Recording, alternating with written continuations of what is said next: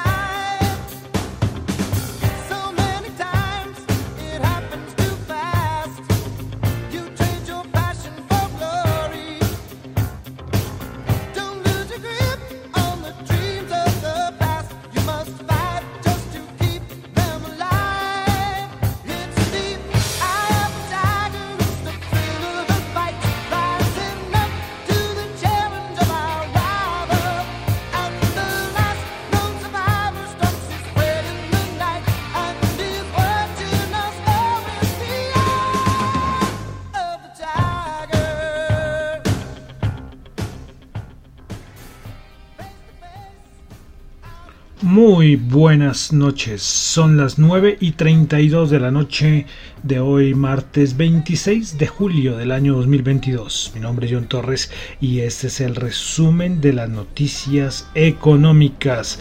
Saludos a los que me están escuchando en vivo en Radio Dato Economía, los que escuchan la emisora tanto en la aplicación de Ceno Radio como en vivo, también los que me escuchan en el podcast, en Spotify, en, en Apple Podcast, no olviden calificarlo, muchísimas gracias también a los que me escuchan en Google Podcast y en Tita TV. Bueno, comenzamos con música. Estamos, seguimos. De pronto hay alguien nuevo escuchando el programa. Y es que siempre hemos puesto música en el programa. Pero desde hace varios días estamos en un recuento musical 1922 al año 2022 y llegamos al año 1982 y por eso estamos escuchando a la agrupación estadounidense Survivor con Eye of the Tiger. Escuchamos unos segunditos más.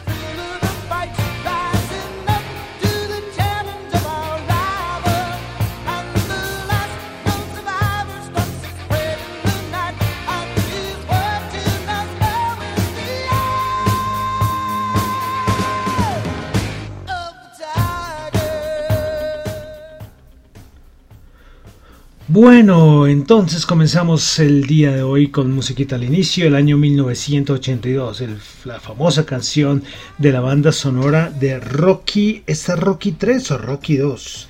Se me, siempre me he confundido, esta es de Rocky 3 precisamente la canción fue creo que hecha exclusivamente para, para esta película. Entonces es muy conocida por la banda sonora de Rocky 3. Bueno, entonces vamos a comenzar recordando que lo que yo comento acá no es para nada ninguna recomendación de inversión, son solamente opiniones personales. Bueno, entonces vamos a comenzar con el resumen de las noticias económicas de el día. Bueno, eh, vamos a comenzar con la noticia de la Organización Mundial de la Salud y es que activó su máximo nivel de alerta por la viruela del mono. Ya hay muchísimos casos en varios países alrededor del mundo. Aquí en Colombia ya se están presentando, van en aumento. Eh, la mortalidad es muy baja, pero la Organización Mundial de la Salud ya puso en alerta a todo el mundo. Yo siempre tendré mis críticas del año 2020 que la Organización Mundial de la Salud, por algunos intereses, eh, se demoró mucho en declarar pandemia a lo del COVID. Pero bueno, bueno, eh, continuamos. Antes de entrar a noticias, como siempre comenzamos con Asia, vamos con el anuncio que hizo hoy el Fondo Monetario Internacional.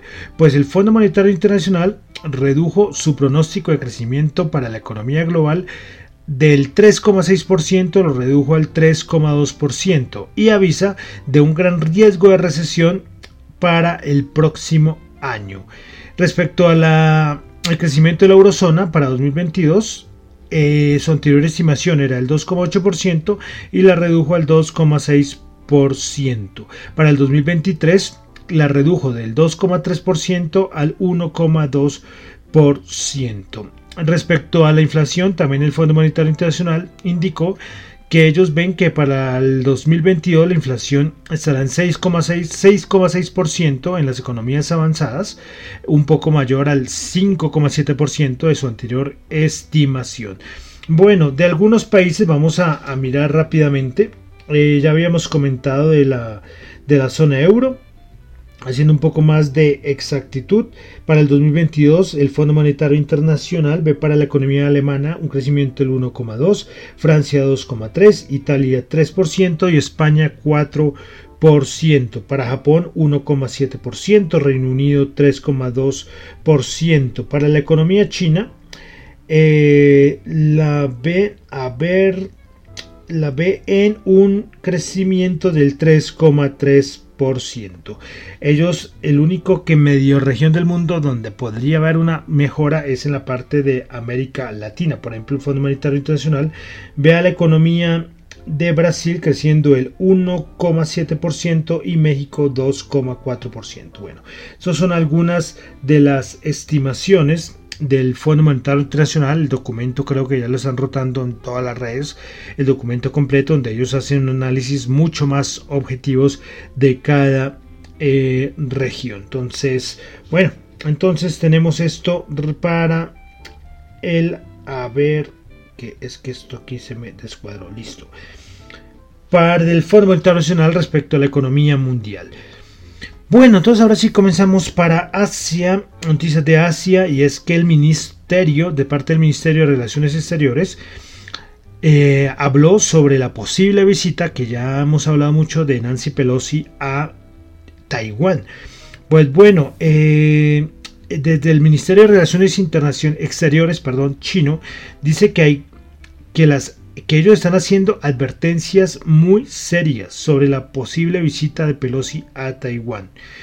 Eh, y que si se llegara a dar esta visita, de parte del lado, de parte del, gobierno chino, se van a tomar medidas muy serias. Entonces, bueno, veremos a ver. Hoy precisamente McConnell, el líder de los republicanos, eh, en el Congreso de Estados Unidos, eh, habló e indicó que si Nancy Pelosi no va a Taiwán sería una victoria para China.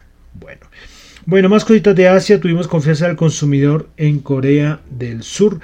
Se esperaba, perdón, se esperaba, no, el anterior 96.4 y cayó a 86. Tuvimos dato de inflación en Australia, recién salidito.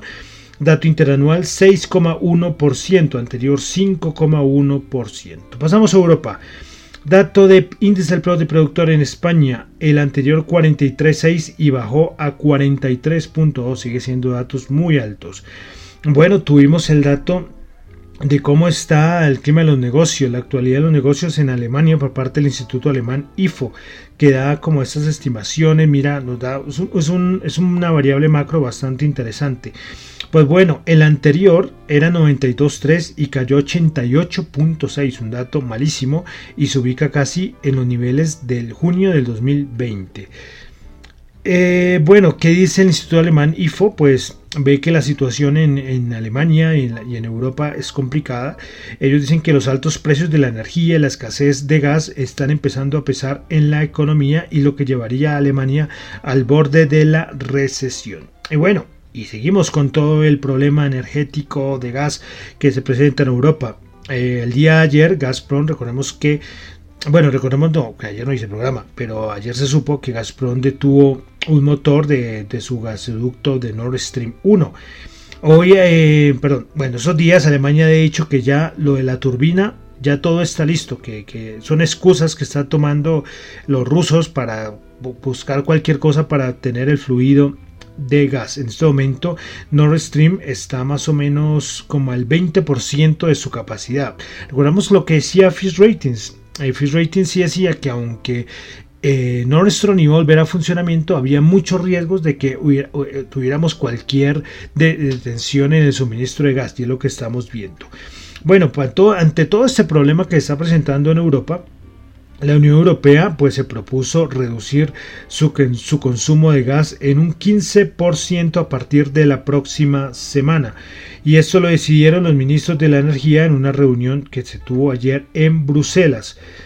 Pues eh, también se acordó que el gas que no se use habrá que almacenarse en los depósitos subterráneos de los países de la Unión Europea para tener reservas suficientes para el invierno. Eh, por lo pronto, esta medida va a ser aplicada voluntariamente. Eh, y algo importante, y es que si la meta de ahorro no se cumple, habría que proclamarse una, una situación de emergencia. Y ya sabemos, ¿eh? Tendríamos ya, sabemos qué significa estas medidas de emergencia, ¿no? Imagínense eso, recortes de gas, de suministro, racionamientos, eh, sería, sería grave, esto sería muy grave para Europa. Sí, entonces por eso, por eso la situación, recordemos la, encuesta de Bloomberg, ¿no? Eh, todo el mundo ve más alta probabilidad de recesión prolongada en Europa que en Estados Unidos. Bueno, eh, eh, hoy también respecto a esto, eh, la jefe de energética, la parte energética de la Unión Europea, Kadri Simpson, dijo que van a tener, vamos a tener, refiriéndose a la Unión Europea, que estar preparados para cortes del suministro de Rusia en cualquier momento. Eh, aunque ella dice que no hay razón técnica para que Rusia corte más el fluido de Nord Stream. Entonces, difícil la situación. Bien decían por ahí que el que dirige el Banco Central Europeo, el que el presidente de Europa es Putin, ¿no? El que decide qué hacer, cómo cambian las cosas, ¿no? Cómo cambian las cosas. Desde que comenzó este conflicto Rusia-Ucrania, se empezaron a destapar todas las estrategias, ¿no? Todo ese bello discurso de hace unos años, las risas que iban y van entre Rusia y la Unión Europea. Ahí las tenemos. Y finalmente, la agencia EFE, terminando con Europa, dijo que un 16% de las empresas del sector industrial alemán se vio obligada restringir su producción o abandonar parcialmente ciertas actividades con motivo de la subida de precios de la energía. Y esto fue en una encuesta que se hizo en Alemania. 16%. Por eso decimos, situación difícil y porque el euro está débil no hay que buscar, no hay que ser muy inteligente en aspectos macroeconómicos y tenemos las, las cosas, las tenemos ahí a la mano, ¿no? Situación difícil la que vive Europa. Bueno, vamos a pasar ya a Norteamérica. Hoy tuvimos dato de confianza del consumidor del Conference Board 95.7, se esperaba 97. También tuvimos un dato eh, tremendo y fue el de dato de viviendas de venta de viviendas nuevas en Estados Unidos. Se esperaba una caída del 5,9% y se tuvo fue una caída de el 8,1%. ¿Qué tal? Ahí ya tenemos un dato importante, ¿no? El sector de la vivienda ventas viviendas nuevas en Estados Unidos cayendo con fuerza. También tuvimos el dato de actividad nacional de la, de la, de la Fed de Chicago. Se esperaba una caída del 0.03 y se tuvo una caída del 0.1. Eh, Moody's habló sobre qué piensa del Producto Interno Bruto. Eh, pues respecto al 2022, Moody's dice que el Producto Interno Bruto en Estados Unidos estaría creciendo alrededor del 2,1% en 2022 y el 1,3% en 2023. Eh, entonces, respecto a, respecto a Estados Unidos, recordemos mañana tenemos Reserva Federal, importantísimo, a ver qué pasa. Todo el mundo espera que sean 75 puntos básicos. Y también tenemos el jueves el dato de Producto Interno Bruto, aunque vale decir que se espera, recordemos lo que hemos dicho desde la semana, desde hace dos semanas, el dato de la Reserva Federal de Atlanta, donde muestra que, el segundo trimestre va a terminar en, negativo en Estados Unidos. Y, solo un milagro, un milagro bastante sospechoso, que termine en positivo. Entre el día de ayer y el día de hoy, desde parte del gobierno de Estados Unidos, la Casa Blanca, ha empezado a sacar informes y ha empezado a, a sacar que es que dos trimestres negativos no serían recesión. No, que esto sería una transición, un debilitamiento, pero que no se debería llamar recesión. bueno, quieren cambiar las cosas. Bueno, aunque eso sí, lo de la. Es, que se ve, o sea, es que se, ve por esos datos macros tan malo que este segundo trimestre en Estados Unidos va a salir el dato malo. Va a salir malo. ¿Sí? Por eso le digo, si sale positivo, sería sospechoso. Pero bueno, ahí esperaremos entonces el día jueves que tendremos el dato de Producto Interno Bruto en Estados Unidos. Bueno, pasamos a Colombia, donde hoy el DANE reveló que en junio del 2022 el indicador de confianza del consumidor eh, en las 23 ciudades y áreas metropolitanas, fue el 3,84, lo que representa un ascenso de 3 puntos frente al registro en mayo del mismo año. Entonces tuvimos un dato positivo a nivel de confianza del consumidor. Bueno, pasamos ya a la parte de mercados. Eh, índices, commodities, bueno, todo el resto. Eh, comenzamos con datos de petróleo. Tuvimos datos de inventarios API de petróleo. Se esperaba eh, una caída de 1.12 millones de barriles y esto fue una caída de 4 millones de barriles. Y seguimos con reportes de empresas en Estados Unidos, estados financieros. Comenzamos con Google, Alphabet se esperaba unos ingresos de 70 billones y se obtuvo unos ingresos de 69,6 billones.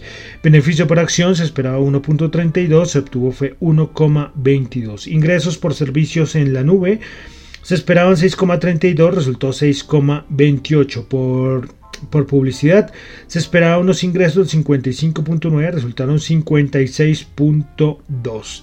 Entonces, eh, el dato, el mejor dato que tuvo eh, los, los, de, los resultados de Alphabet fue por la parte de publicidad. Microsoft eh, ingresos 51.9, se esperaba 52.45. Beneficio por acción 2.23, se esperaba 2.29. Ingresos por servicios de la nube 24.99, perdón, 25 25 billones, esperaba 24.99. Bueno, veremos a ver cómo reacciona el mercado el día de hoy. No sé en After Hours, sinceramente, cómo reaccionaron a los datos tanto de Microsoft como de Google o Alphabet. Bueno, también reportó McDonald's beneficio por acción 2,55, esperaba 2,46, ingresos 5,72, esperaba 5,82. Eh, junto a los estados financieros, McDonald's indicó eh, que vea un aumento en los costos de los alimentos. También ve que hay una gran incertidumbre a nivel macroeconómico y esto eh, McDonald's lo ve que va a seguir durante los siguientes meses. Y que hay un sentimiento mucho más pesimista respecto a la inflación y a las tasas de interés. Todas las empresas dando unas previsiones bastante malas y esto lo que lo que se conoce es como los profit warnings y el que más afectado fue el de día de ayer de Walmart. Walmart recordemos es la cadena minorista más importante de los Estados Unidos. Y es que Walmart recortó la, su estimación del segundo trimestre, ya que ve un crecimiento mucho más lento debido a la inflación.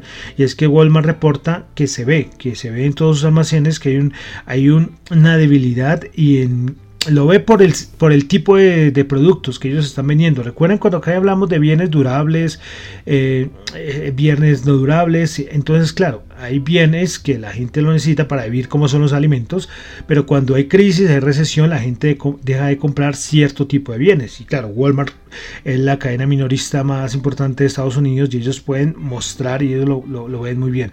Entonces, claro, la acción de Walmart, ahorita creo que lo vamos a revisar, no sé cuánto cayó hoy, 9%, bueno, no tengo el dato acá a la mano, ahorita me imagino que lo revisaremos. Bueno, eh, más cositas, y es que la vivienda Mm, habló eh, respecto a la Bolsa de Valores de Colombia y dijo que es que en el mes de agosto toca estar pendientes porque se va a realizar el cambio de cesantías de corto a largo plazo, por lo que se estima que se presenten flujos de compra en acciones locales cerca de 480 mil millones. Esto eh, más o menos a un aproximado del 11% del valor a ser trasladado. Entonces, eh, un flujo importante que siempre se presenta como en esta época del año en la Bolsa de Valores de Colombia. Eh, bueno, más cositas. Ah, bueno, se me olvidó, se me olvidó una cosa. Hablando de los profit warnings, se me, se me, se me embolató aquí el de Adidas, que también mostró eh, su profit warning el día de hoy. y viendo que hay una desaceleración importante, que, yo lo, que esto va a verse afectado en los siguientes estados de resultados del 2000, de lo que queda del 2022.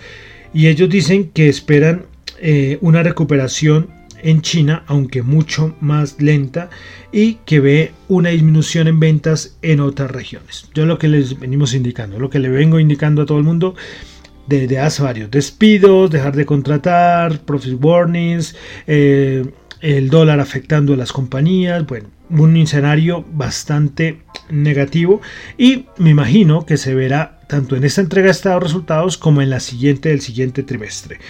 Bueno, entonces vamos ya a la parte de los índices de Estados Unidos.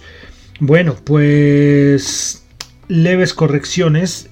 Están en una zona muy difícil los índices de Estados Unidos.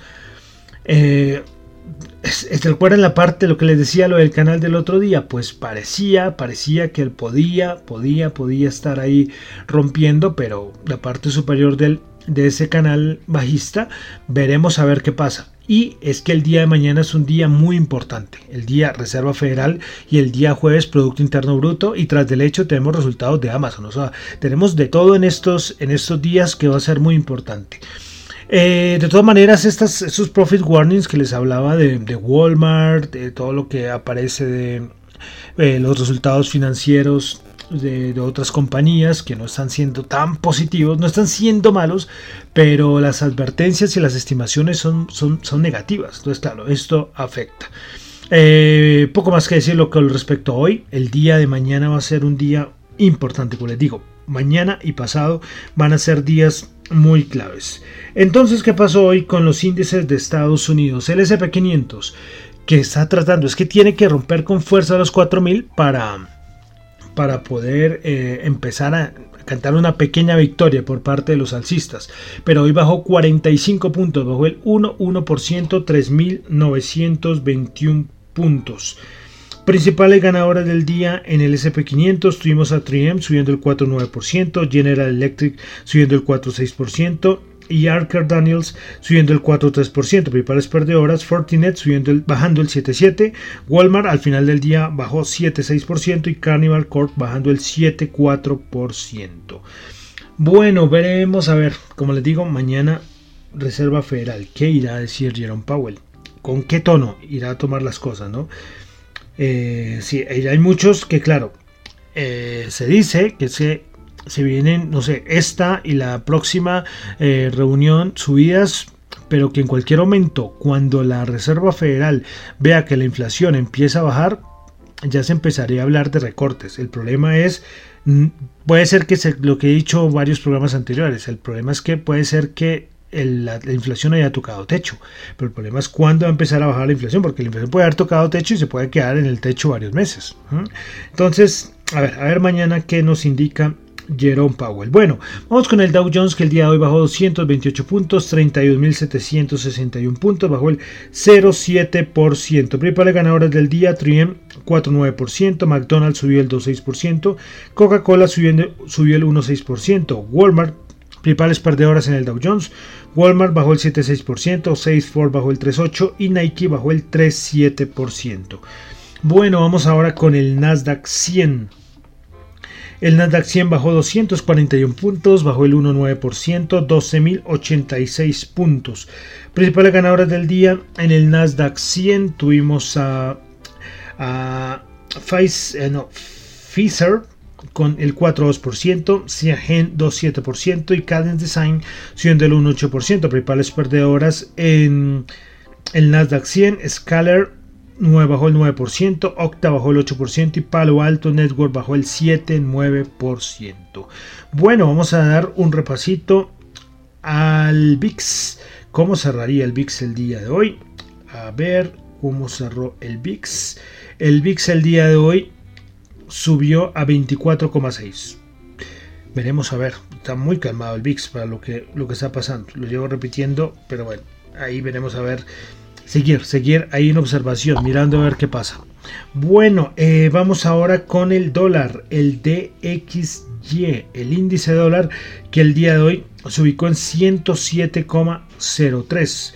Eh, volvió, recordemos que la semana pasada había quedado como el 106. Y la rentabilidad del bono de los Estados Unidos se ubicó está en 2,8, sigue lejitos de la zona del 3. Ah, bueno, y miremos el euro. El euro en este momento está en el 1,01, subiendo el 0,2%. Bueno, ahora sí vamos a la bolsa de valores de Colombia. El Colcap el día de hoy subió 4 puntos, subió el 0,3%, se ubicó en 1.294 puntos. Prepara ganadores del día en la Bolsa de Valores de Colombia, Fabricato subiendo el 8,5%, Empresa Teléfonos de Bogotá subiendo el 3,9% y el Cóndor subiendo el 3,9%. Preparas perdedoras, Grupo Energía Bogotá bajando el 3,3%, Semargos Preferencial bajando el 2,8% y Semargos Ordinaria bajando el 2,5%. Eh, todo el mundo diciendo que la, lo que se mueve en la bolsa de valores de Colombia en renta variable muy, pero muy poquito, ¿eh? pero que son valores que son para más bien como para llorar. ¿sí? Eh, ¿Qué irá a pasar? Vamos a ver, porque aquí hay parte política importante. Eh, todo el mundo pendiente, 7 de agosto, todo el mundo pendiente posesión del señor, el nuevo presidente de Colombia. Y también pendiente de qué se propone con la reforma tributaria. Esas son las cositas. Y veremos a ver si hay alguna otra movida de Gilinski. Por ahí estaban diciendo que hay que prepararnos. Eh, veremos, veremos a ver qué, qué pasa. ¿Listo? Bueno, eh, vamos a pasar ya a la parte de commodities, a ver cómo están los futuros. Los futuros. En este momento eh, comenzamos con el futuro del oro. 1713 bajando 3 dólares la onza. El crudo, el WTI 92.2 subiendo 0.2. El Brent 99.4 bajando el 0.02. Creo que, bueno, este es un contrato, creo que el siguiente eh, va a ser, va a cambiar, no me acuerdo en cuánto, pero el siguiente datico, el siguiente contrato del petróleo, creo que del Brent, creo que debe estar por los, por encima de los 100. Bueno, a nivel de, vamos con el dólar en Colombia, a ver si me lo muestran porque creo que ya no. Ah, sí, acá está. 4.446, tasa representativa del mercado, bajando como 13, 14 pesos respecto a la tasa representativa del día de ayer. Bueno, y para terminar, como siempre terminamos con la parte de criptos, la parte de cripto, los criptoactivos. Bueno, entonces, principales criptoactivos, variación de las últimas 24 horas, quitando las stablecoins, Bitcoin bajando el 0,1%, Ethereum bajando el 0,4%, BNB bajando el 0,1%, Ripple bajando el 0,6%, BNB subiendo el 0,6%, Cardano 0.01 bajando, Solana subiendo el 0.1, Dogecoin bajando el 0.1 y Polkadot bajando el 0,2%. Entonces eso es lo que está pasando con los principales criptoactivos. Bueno, noticias. Primero que todo, respecto a las criptos, el proyecto de ley para regular las stablecoins lo movieron y va hasta el mes de septiembre. Y lo otro, la investigación. De, de, la SEC a Coinbase, pues según Bloomberg informó que Coinbase está enfrentando una investigación por parte de la SEC para permitir que los por permitir, no para qué, sino por permitir que los ciudadanos de Estados Unidos negocien securities no registradas. Y es que esto es, un lío eh, y esto no es nuevo, este tipo de investigación no es nueva para Coinbase y es que siempre se ha hablado de los valores y es que claro, eh, Coinbase, por ejemplo, no puede negociar valores porque es que los valores solamente los puede negociar eh, ciertas empresas, ¿no? Como sí, compañías de valores. Y lo que pasa es que Coinbase ha listado un montón de, criptoactivos y la SEC dice que es que entre esos montón de criptoactivos que ha listado Coinbase y que han sido negociados por ciudadanos de Estados Unidos hay valores. Eh, entonces, eh, esto, como le digo, es un lío, no sé ni siquiera a cuáles se está refiriendo la SEC, no sé, bueno. Y precisamente Coinbase dice que por favor coloquen las normas claras para saber qué son valores y qué no son valores. Pero bueno, entonces miraremos a ver qué pasa con todo este asunto de los securities, la SEC y Coinbase. También Kraken, que es otro exchange centralizado, también lo van a investigar que por movimientos extraños con, países como, como Irán. Bueno, ahí seguirán y seguirán investigando. Y no es persecución, bueno, no sabría decir si es persecución, pero, pero sí es por lado y lado, por todo lado eh, lo que está pasando con la parte cripto, los exchanges centralizados sufriendo, sufriendo harto. ¿eh? Bueno, y entonces con esto terminamos por el día de hoy el resumen de las noticias económicas. Recuerden que lo que yo comento acá no es para nada ninguna recomendación de inversión, son solamente opiniones personales. Si lo, lo que yo les digo acá les sirve para algo, pues muy bien, ojalá, enhorabuena. Pero recuerden que lo que yo digo acá son solamente opiniones personales.